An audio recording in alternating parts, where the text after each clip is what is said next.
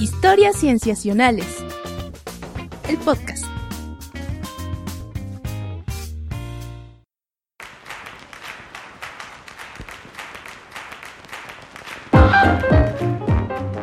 Bienvenidos a Historias Cienciacionales. Nos da muchísimo gusto estar de nuevo grabando para ustedes, comentando acerca de noticias, de ciencia, cosas nuevas que nos hayamos enterado, cosas que nos hayan fascinado en, los últimos días.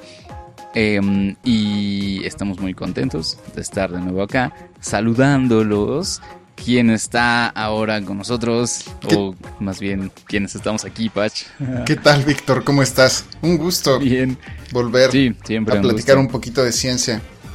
Querido Rodrigo Pacheco. Em, sí, pues traemos cosas padres, interesantes e importantes en este episodio, Pach. Sí, bastantes, e incluso creo que han pasado pues distintas cosas en, en términos científicos importantes como por ejemplo las noticias que han estado dando vueltas últimamente, como el, caso de los gemelos CRISPR, Víctor. Sí. Eso es lo más sonado por el momento y... Es, muy sonado. Eh, alarmante para muchos, preocupante para otros. Nosotros por supuesto que lo vamos a comentar, sin embargo, eh, queremos guardarle ese tema a nuestra querida Sofía, Sofía Flores, que le ha dado un seguimiento muy fuerte en este programa a el caso de CRISPR. Eh, ella misma nos, nos ayudó a explicar de qué trata CRISPR en uno de los episodios de, esta temporada del, podcast. Por ahí lo pueden buscar si están interesados. Y eh, ahora que se reincorpore en el siguiente episodio, pues vamos a platicar de lleno de lo que está pasando con, con estas gemelas, con el científico chino, y es un drama, Pach. Es, un drama, nada más como una un pequeñísimo resumen. Se trata de un científico chino que, que utilizó CRISPR, que aplicó una alteración genética a unos bebés. Bueno, ni siquiera unos bebés, a unos, a, un, a una mujer embarazada, ¿no? A los, ¿cómo sería? los embriones. Sí, eh, y, y ahora estos bebés han nacido y tienen su genoma modificado por un científico. Lo cual nos pone del otro lado de una raya que todavía estábamos discutiendo si íbamos a cruzar o no, éticamente hablando. Lo que sí habíamos dicho es que iban a ser los chinos. Y sí resultó. Todo el mundo apuntaba que iba a ser los chinos y fue cierto. Pero bueno, ya lo hablaremos en otra ocasión. Ya lo hablaremos en otra ocasión. Bueno, esto es Historias Sensacionales y comenzamos con nuestra primera nota.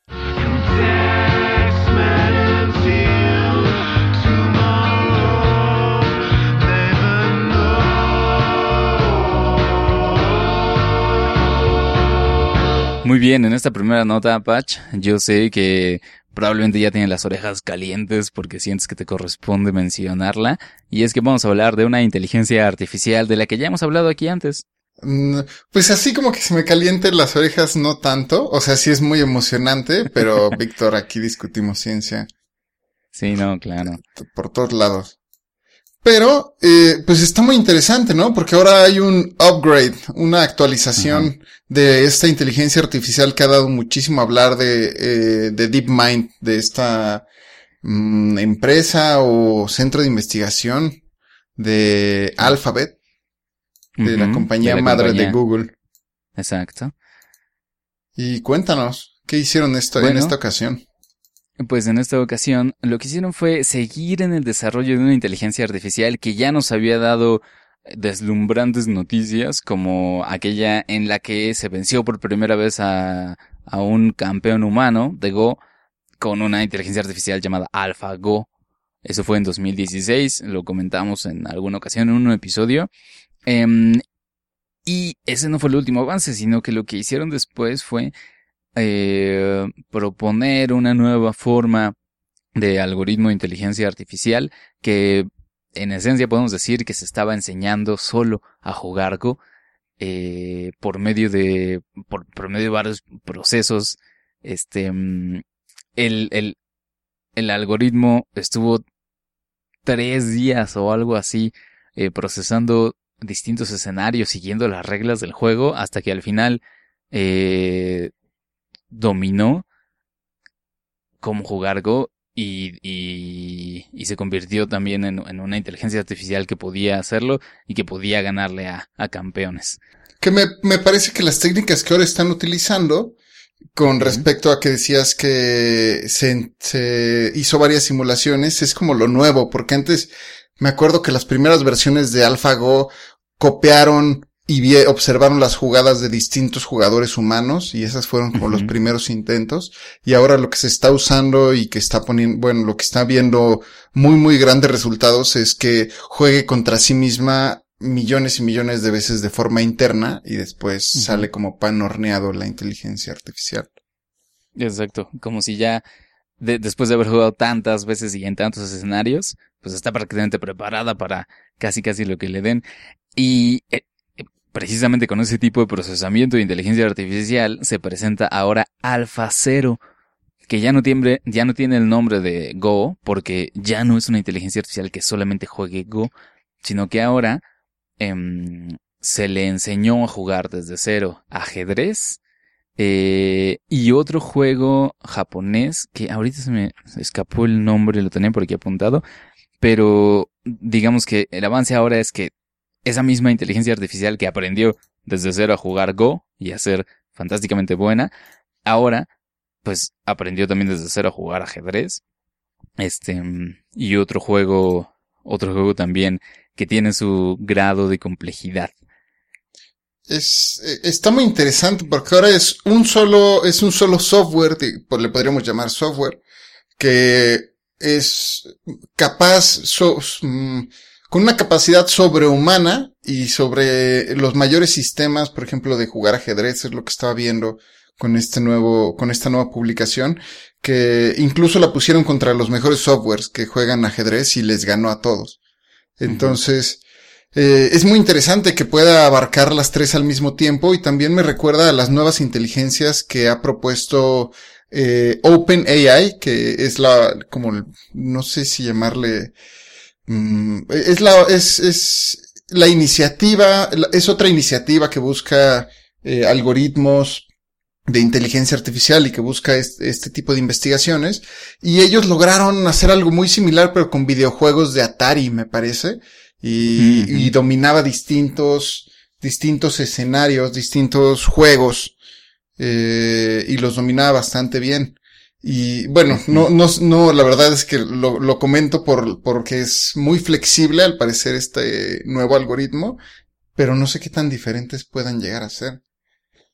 Sí, no sé, lo que yo entendí es que, digamos que eh, es como si fuera un algoritmo clon que aprende por un lado a jugar ajedrez y otro distinto a aprender a, este, a jugar Go o este otro juego que ahora ya vi cómo se llama Shogi.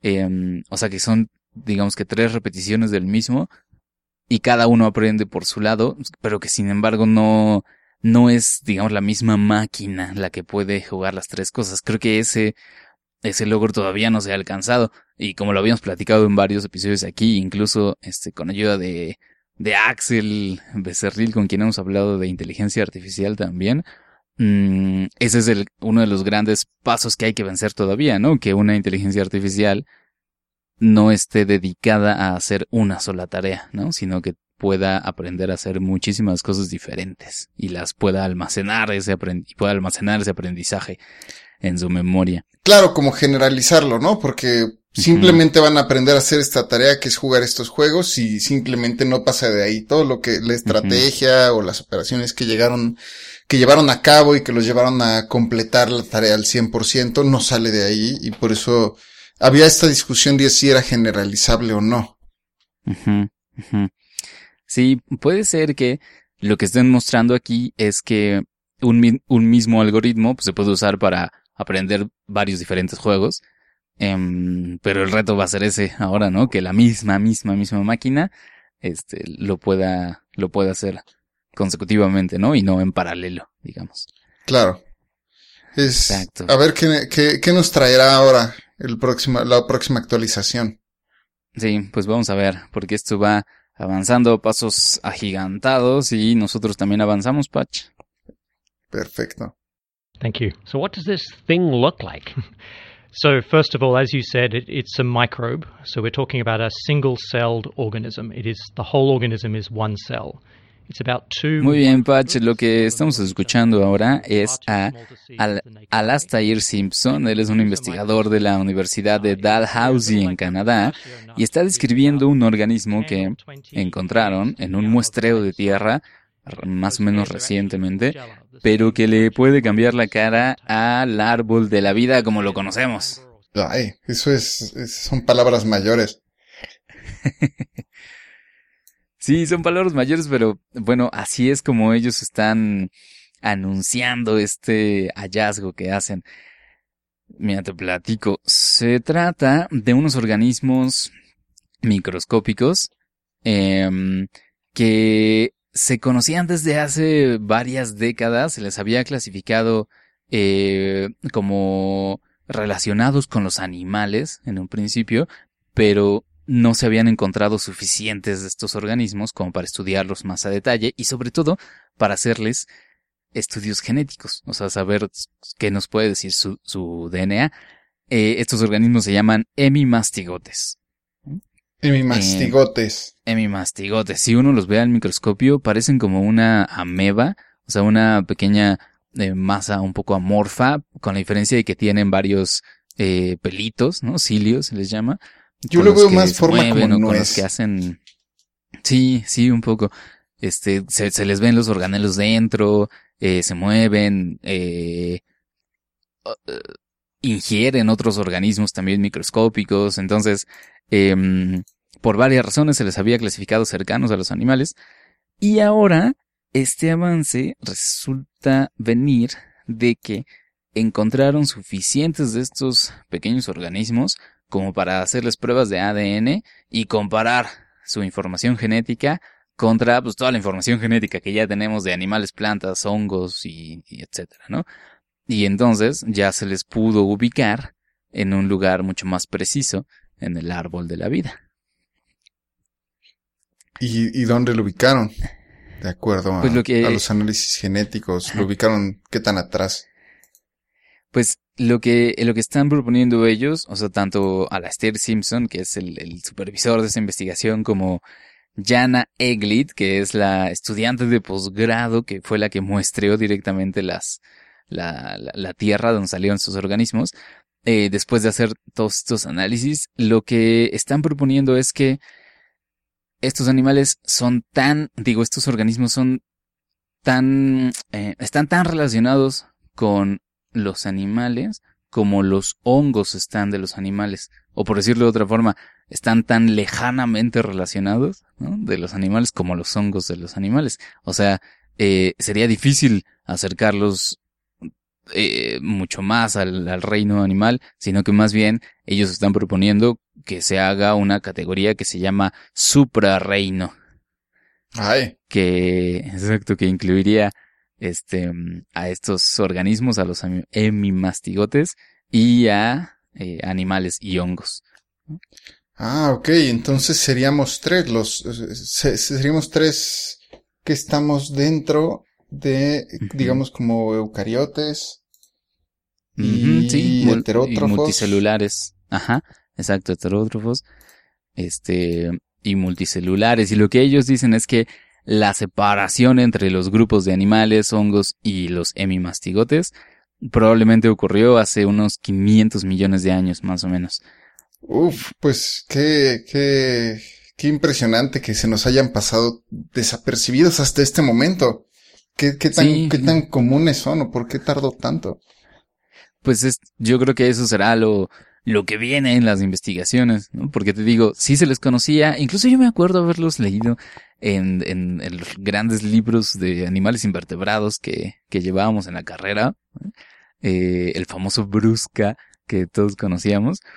Este, me acuerdo que en las primeras páginas estaban estos eh, organismos relacionados con los animales, pero no se sabía tanto de ellos, ¿no? Se les había encontrado por ahí, no se les había podido meter en ningún grupo animal tal cual, entonces se les tenía un poco al lado y se decía, bueno, mm, pues tenemos que encontrar más y hacerles más estudios antes de que podamos decir algo. Ahora parece que ya podemos al fin decir algo más sobre ellos. Mm, Ahora, ahora veo que encontraron, de acuerdo con una nota y con el con entrevistas y con el artículo que por cierto salió en Nature el mes pasado, Eh, que de- de- han descubierto cerca de 10 especies de mastigotes. Y el primero fue descrito en el siglo XIX, justo como comentas, Víctor, que ya tenemos Ujú. rato sabiendo de ellos y ha sido muy confuso. Sí, imagínate, 10 especies en pues ciento y tantos años. eh, Han sido pocas. ¿no? Han sido pocas, pero eso nos da espacio para pues seguir buscando. Pach. Uy, sí, se- seguro seguirán en las muestras. Por ahí empezarán a salir mucho más especies haciendo una revisión, me imagino. Eh, sí, sí, de, de estos organismos que pues que resultan ser como una de las ramas más antiguas de, de la vida como tal. Increíble. Y muy, muy única. Así es, Patch, ¿cómo lo ves? Mm, El eh, árbol de la vida. Pues sí está intenso que se, que se, que se cambie tan atrás. Habrá que, pues esperar a ver que siguen dando más investigaciones y pues aceptar el cambio y darle la bienvenida al árbol a estos nuevos organismos. Sí. ¿Cómo- Bueno, cómo nuevos entre comillas. Exacto, desconocidos para nosotros.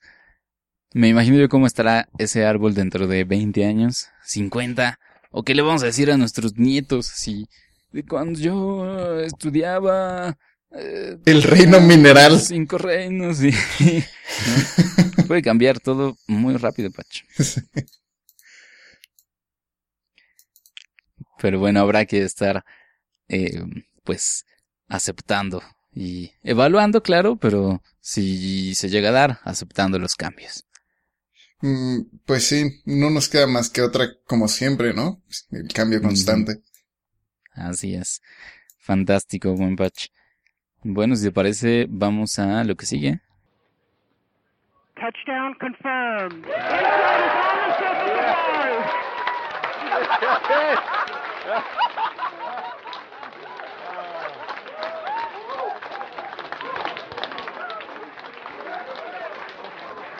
75.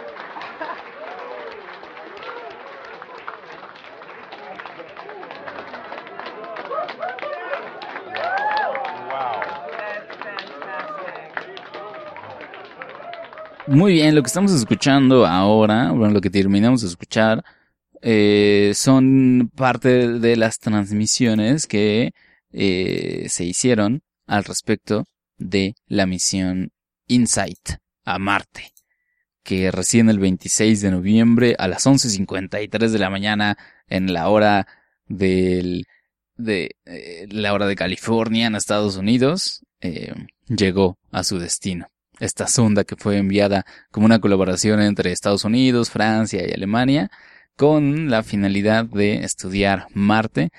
Recientemente llegó a su destino y amartizó, se le llama, ¿no, Patch?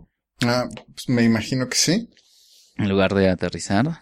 Todas esas cosas mm, tendríamos que estar también aprendiendo las, el nuevo vocabulario ahora que nos acercamos cada vez más a Marte. Te platico un poco más acerca de esta misión, Patch.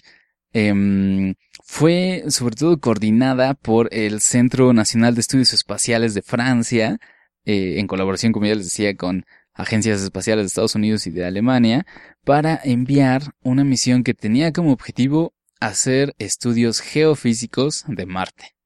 Que, bueno, nosotros mm, eh, tenemos, digamos que muchas misiones, nosotros como humanidad, claro, tenemos muchas misiones en Marte.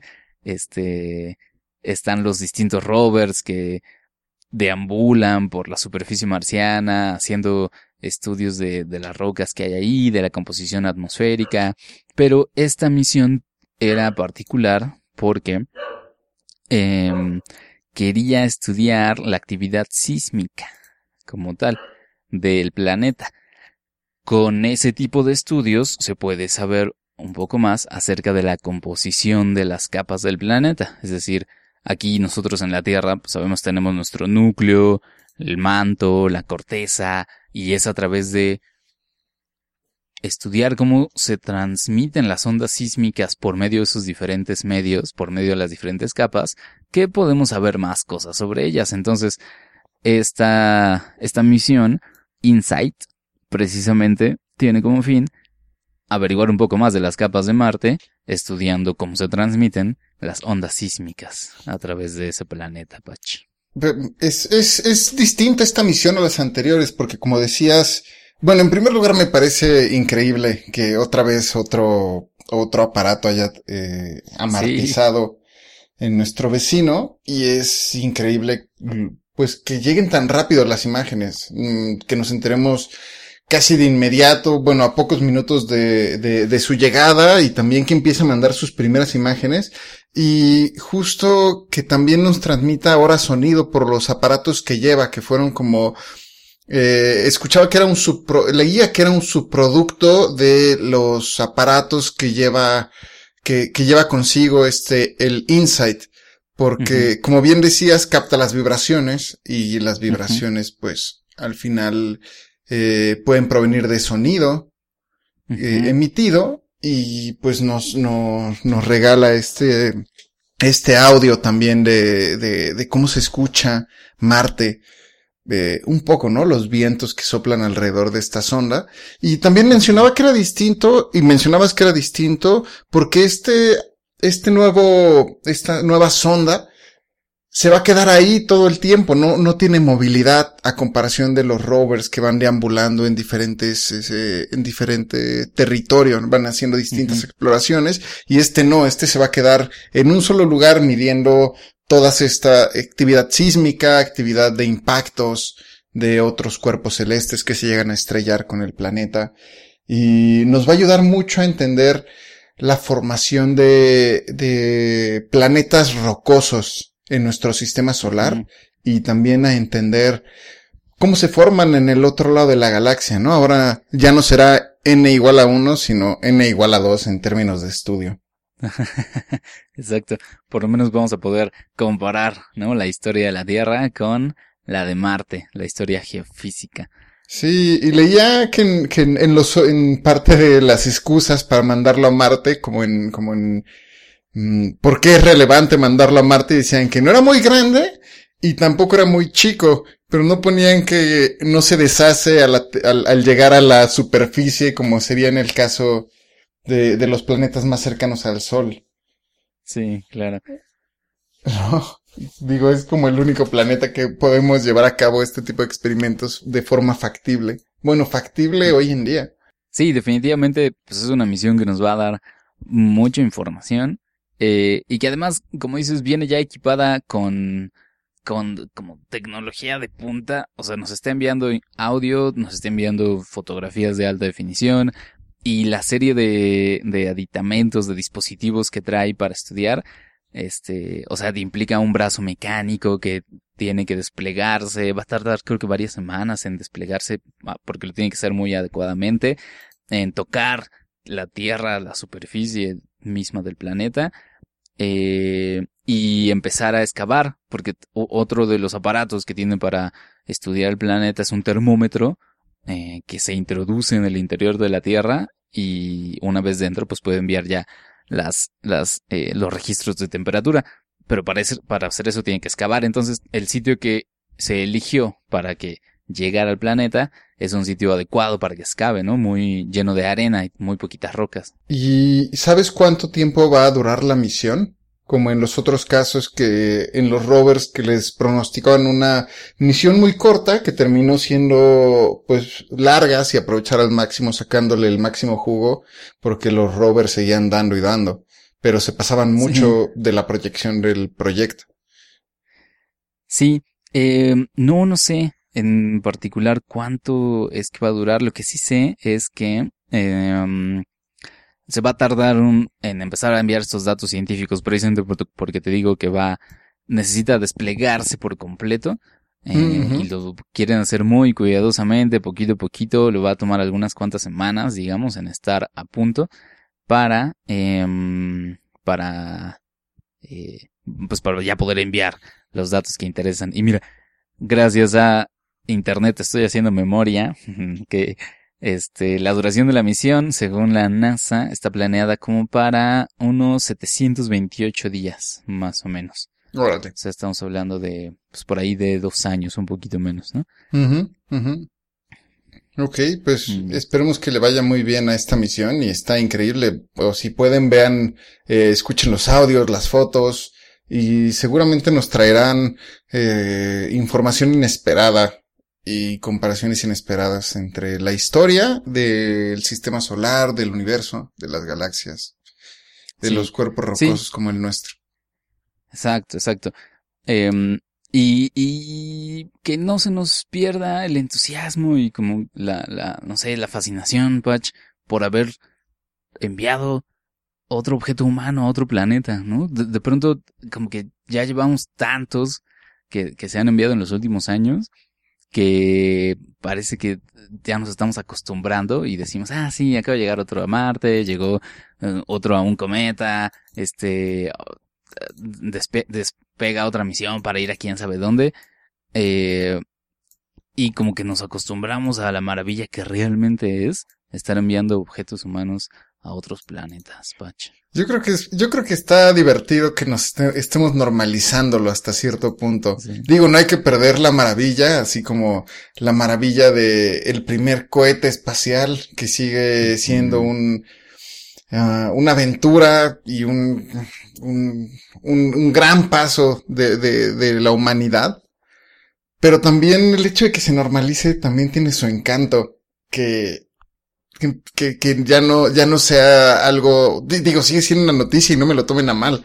Simplemente también me parece muy bonito que haya habido ya tantos y siga en pie y siga la perspectiva de que se sigan enviando más misiones, de que empiece a ser algo común en nuestra, en nuestra, las noticias eh, de mediano plazo, digamos. Sí, sí, eso es cierto, es también cierto. Es otro, otro lado de esa moneda, ¿no? Sí. Muy bien, pues eso es entonces la misión Insight a Marte, Patch. Buenas noticias y algo que celebrar. Buenas noticias que me alegren la vida. Un colocón de energía positiva. Y para esta cuarta nota, realmente es como toda una serie de cosas que han pasado, Patch, al respecto de Sí. este planeta en particular y sobre todo al respecto del futuro de este planeta. Sí, ahora bajamos, regresamos de Marte y nos pasamos a los problemas de la Tierra. Mm, Y empezamos a platicar algo que no, no solemos tocar mucho, porque deberíamos de hablarlo más, pero todo el tiempo estamos viendo noticias acerca del cambio climático. Digo, las noticias del cambio climático nunca sobran. Y en este caso les voy a platicar de el último reporte que se hizo en octubre. Es una historia, justo como decías, de dos partes. Por una parte, tenemos una, tenemos el nuevo reporte que salió bien en octubre de, es un, es un reporte especial pequeño del IPCC, del panel intergubernamental de cambio climático, que es este panel gigantesco de, de científicos de distintas partes del mundo, eh, que lanzaron este reporte de las consecuencias acerca de tener eh, los efectos que se producirían de tener 1.5 grados Celsius mucho más arriba de en como global arriba de la temperatura media. Y este reporte fue solicitado por eh, por todas estas naciones de pequeñas islas que están muy preocupadas porque les va a ir muy mal en, el, en, en las predicciones de cambio climático y no les va a ir muy mal, sino que ya les empezó a ir bastante mal. Hay, hay islas que ya se están sufriendo los catástrofes. Es, Sí. es muy fácil comprobarlo viendo cómo han sufrido con, al menos las islas del Caribe, sí, por ejemplo, con, con los huracanes. Eh, y vaya, pues la historia comienza con este, este reporte en donde indican que, bueno, nada más hacer un hincapié en la historia de que primero se planteó antes del, del Acuerdo de París, un, llevamos toda una historia diciendo que tenemos que evitar que la Tierra llegue a los dos grados, que es como, que se, que se, que la temperatura media suba dos grados más, que es como el pico y lo peor que podría pasar.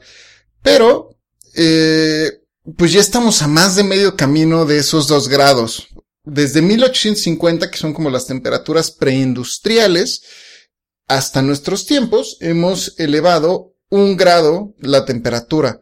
Y se esperaba antes que para el 2040 habríamos llegado a do- al 1.5 por encima de la media de la, la temperatura media de la Tierra. Pero este nuevo reporte indica que muy probablemente va a llegar esa temperatura de 1.5 mucho, mucho antes de lo previsto. Cuando antes pensamos que iba, que íbamos directo a ese escenario, ahora, ah, para el 2040, ahora resulta que se recorre para el 2030. Porque no ha habido un gran cambio en nuestras emisiones. De, con base en todos estos protocolos que se han hecho, estas reuniones, las COPs, acuerdos, no ha sido suficiente. Y, eh, este cambio puede llegar a ser, pues, bastante peligroso y va, va a ser muy distinto y va a ser muy variable. Y todo esto va a depender, pues, de muchas cosas. Desde dónde estás geográficamente, el, el, el nivel de desarrollo en donde, en donde vivas, o sea, de, de acuerdo al país en donde habites, y pues la vulnerabilidad y los niveles de adaptación y mitigación que se hayan tomado, por ejemplo, eh, ¿qué sería un buen elemento de mitigación? Eh, proteger las playas, proteger los arrecifes, aumentar o proteger las coberturas de, de humedales o de grandes bosques. Eh, un ejemplo importante, por ejemplo, sería zonas que dependen o tienen un estrés hídrico importante, sería muy, eh, una medida de adaptación sería proteger los bosques que cuidan, que, que alimentan el acuífero. Y, y eso sería, por ejemplo, pensar a largo plazo como una medida de, de, adaptación ante el cambio climático, ¿no? Vamos, pre- previniendo las, la- las consecuencias que van a tener. Entonces, tenemos, mm, si, si queremos tener un 50% de probabilidades hoy en día de, de estar debajo del 1.5 para el año 2050, mm, tenemos que, de acuerdo con este reporte, ser completamente mm, neutrales en términos de carbono, mm, muy, muy, muy, muy rápido. Mm, para el 2050. O sea, estamos hablando para el 2050 que tenemos que ser eh, completamente neutrales en carbono. Y las consecuencias de llegar al 1.5, como marca este, este reporte, pues tendrían alteraciones también en nuestros, en nuestros arrecifes. Si llegamos, si nos pasamos del 1.5, nos quedamos sin arrecifes. Y es de esto depende, pues muchísimo la alimentación mundial porque es el centro, el criadero, los criaderos grandes de los océanos. ¿no? De donde salen muchos de los peces que habitan todo el océano Sí, y que consumimos. y que consumimos. Entonces, eh, pues no solo viendo lo de los aspectos, esto es por un lado viendo el aspecto natural, pero el lado económico, limitarlo como lo están proponiendo, pues apunta un cambio radical en cambiar nuestro, de, de cómo, mm, cómo producimos energía, cambiarlo completamente y empezar a cambiar de utilizar carbono a eh, energías renovables como el viento o como la energía solar. Y esto viene con un precio de, ellos calculan, de 2.4 trillones de dólares desde cada año, desde el 2016 a 2035, lo que representa 2.5% del PIB mundial. Entonces, esto plantea, o sea, el, el revertir o quedarnos y no pasar de esta marca representa un esfuerzo humano descomunal que los mismos científicos en este reporte indican que lo ven muy, muy difícil, sobre todo en términos políticos, porque por un lado tienes a Trump, que está queriendo regresar a las prácticas de carbono, Sí. aumentar la industria de carbono, en un momento tan crítico como lo es hoy y como lo demuestra el reporte, que estamos, es- tenemos que hacer un cambio radical. Imagínate, dos, eh, 2.4 trillones de dólares al año Sí. a nivel mundial. Y teniendo a China, países como China, que están eh, aumentando su producción, su, su industria enormemente, y tienes a Estados Unidos y tienes a China, dos de, la- de las dos potencias más grandes del mundo, no queriendo reducir absolutamente nada de lo que están haciendo.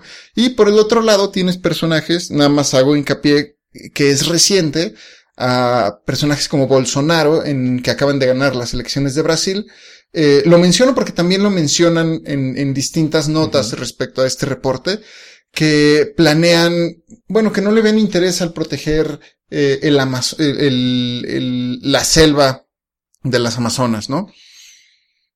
La Amazonía. Sí. Y, y es complicado, se ve, se ve un poco triste esta, esta, este escenario que pinta este último reporte del IPCC. Oh, sí, sobre todo, sobre todo pensando en eso, en la dificultad de convencer o persuadir o exigir a, a los gobiernos que son como que son los actores que más poder tienen para ejercer sus cambios con la velocidad que se necesitan ejercer.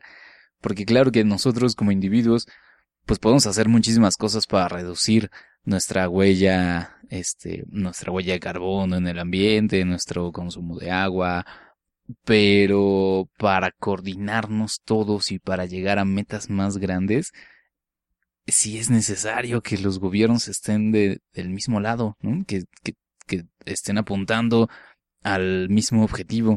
Y se ve muy difícil ahora, Patch. Es muy difícil y meditando un poco al respecto, creo que es claro ver, de, esto es mera experiencia vivencial, quiero hacer así un súper hincapié, que esto no, esto es simplemente una opinión mía, pero es difícil desde, desde este gremio, que es la ecología, que es mi gremio principal, ver cómo tú estás viendo estos cambios que apuntan directamente al cambio climático, y por el otro lado tienes eh, personas que, se, por ejemplo, que se quejan de las inundaciones que cada vez son más frecuentes y culpan muchas veces al sistema o al drenaje. En la Ciudad de México es muy claro como, como, como, el drenaje o la falta de capacidad de infraestructura ingenieril podría llegar a ser un problema y po- po- podría resolver nuestro problema, pero muchas veces no, no estamos volteando a ver que esta es una tendencia que cada vez se va a hacer más presente, que el hecho de que llueva más, el hecho de que esa, esa lluvia que, que cae en la Ciudad de México por un, por un periodo más largo, se va a hacer mucho más angosta y va a ser mucho más intensa. Eh, y, y las consecuencias que tendrían, pues serían muchísimo más devastadoras, pero a corto plazo nosotros solo vemos que se está inundando más y que nos están fallando, por ejemplo, los políticos, la infraestructura y no estamos viendo que pues el verdadero culpable es una tendencia a muy a la- muy de largo plazo que hemos estado lleva- llevando todos juntos. Sí, y claro, no por tener esa perspectiva sombría, pues vamos a dejar de, de investigar, ¿no? Sobre soluciones o sobre el estado de las cosas tal cual. Y esto nos lleva a que nos querías platicar acerca de que, o sea, un nuevo estudio que también nos pinta una, un, un aspecto nuevo, Sí. ¿no? Un poquito también sombrío, pero a ver, platícanos fácil. Es un ya poquito sombrío porque justo este eh, es justo la, par- la segunda parte de la historia que por un lado tienes este reporte que se publica a principios de octubre, mm, no sé, como a la primera semana de octubre. Y la última semana de octubre sale este artículo liderado por eh, investigadores de distintas universidades que tienen, lo, lo, lo dirige un investigador que se llama Resplandi y se publica en Nature con el título de la cuantificación de la toma de calor en el océano a partir de cambios atmosféricos en el oxígeno y en el, y en el dióxido de carbono. Y lo que plantean aquí, bueno, lo- quienes, quienes lo, quienes lo publican, nada más, más déjame checo mis notas, son de la Universidad, del Instituto Scripps de Oceanografía de la Universidad de California de San Diego y la Universidad de Princeton, que es este, de donde trabaja Resplandi. Y lo que hicieron fue tomar otra aproximación porque las temperaturas que se han tomado en el océano vienen de un programa que se llama Argo, que son distintas ondas que se pusieron en el 2007 en todo el océano. Y a partir del 2007 se ha ido expandiendo este programa con el paso de los años. Pero, como tú, como te imaginarás, pues tenemos una capacidad limitada de sondas que podemos eh, crear y poner en el, en el, en el océano. Los, los presupuestos son limitados y se tienen que hacer inferencias de lo que ocurre entre cada una de estas ondas. Entonces, no tenemos la historia completa. Podemos tener unas tendencias extremadamente buenas, pero también, eh, pues, la, la incertidumbre también puede llegar a ser grande cuando hablamos de eh, tendencias globales. Entonces, la aproximación que toman estas personas, eh, esta nueva investigación, es que te ubicas cuando tomas una, un refresco, tu refresco favorito, y lo dejas en postrado, olvidado, eh, por un tiempo, pues digamos una hora, regresas, te lo tomas y ya no tiene nada de gas. Y eso es exactamente lo, la, digamos, la base que utilizan para este artículo. Si el, si el océano se ha ido calentando por mucho tiempo, pues entonces lo, lo normal es que estos gases que están dentro del, del océano se vayan saliendo, vayan, vayan siendo, vayan siendo expulsados hacia la atmósfera y bajo esa hipótesis, tomando, en- tomando en cuenta los niveles de oxígeno, tomando en cuenta la composición de la atmósfera del oxígeno y del dióxido de carbono, podemos inferir cuánto se ha ido calentando el, el océano en general, como un todo. Sí.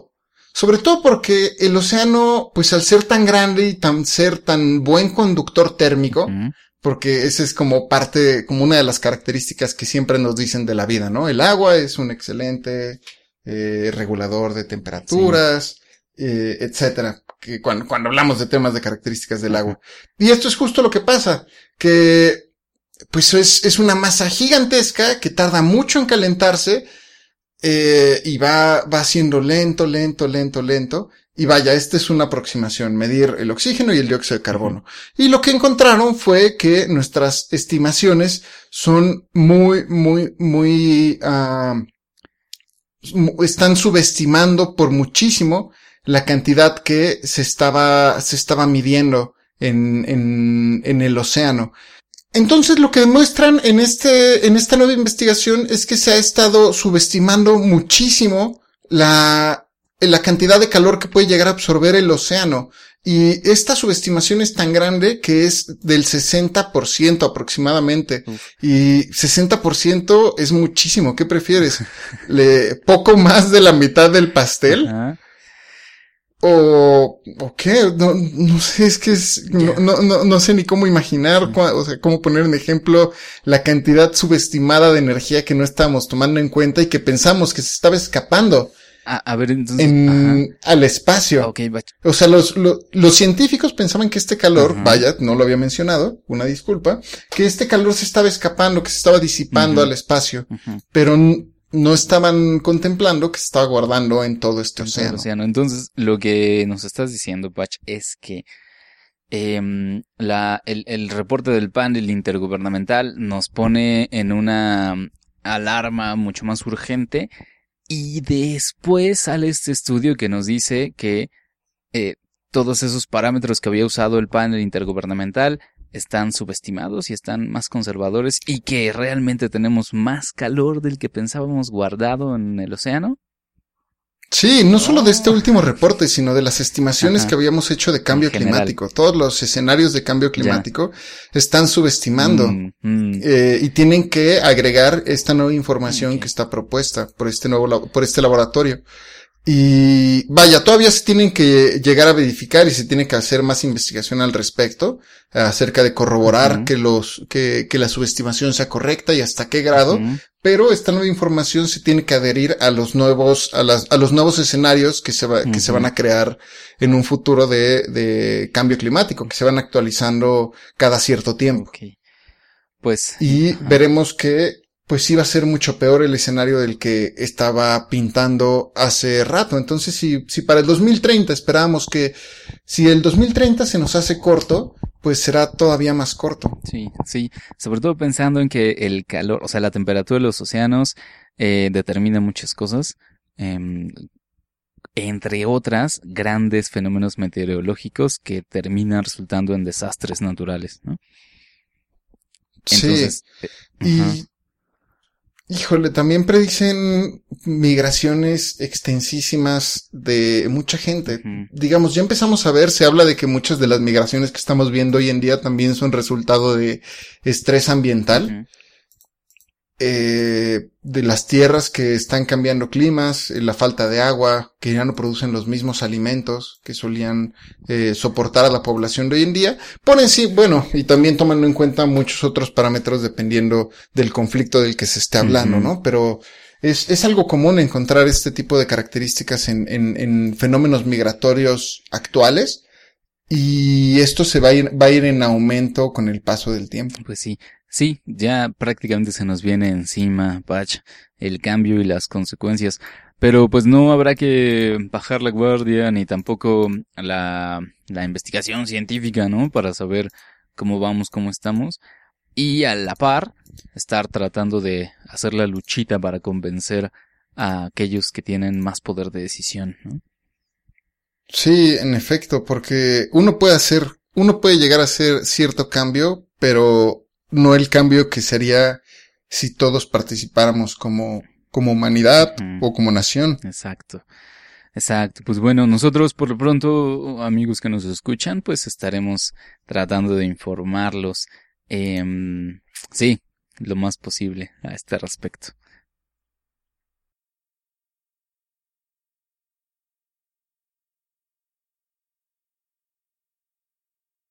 Y bueno, Patch, pues con eso terminamos nuestras notas de hoy, de este episodio en particular, Patch. Sí, pues esperemos que les haya, las hayan disfrutado o las hayan hecho pensar o, eh, pues hasta cierto punto preocuparse y tomar acción Sí, de nuestro planeta. Hay que estar al tanto de lo que va a ocurrir en el mediano, corto y largo plazo y creo que es importante. Sí, efectivamente, les agradecemos mucho, mucho, mucho por haberse quedado a escucharnos. Eh, Recuerden que está disponible todo nuestro, toda nuestra producción de podcast, este, en, en cualquier plataforma de podcast que nos quieran buscar, en SoundCloud o en cualquier lista de iTunes. Ahí estamos. Y que si nos quieren enviar algún mensaje, alguna pregunta, un comentario, lo pueden hacer a nuestra cuenta de Twitter, que es Qualpatch. Arroba cienciacionales, todo a con nuestro correo historiascienciacionales.gmail.com en Facebook. También estamos ahí como historias cienciacionales. Em, y pues eso gracias. Muchas gracias a todos por escucharnos. hasta, pronto, los siguientes episodios el siguiente episodio por lo pronto será CRISPR y fin de año así que hay que irnos preparando. Uy, fin de año.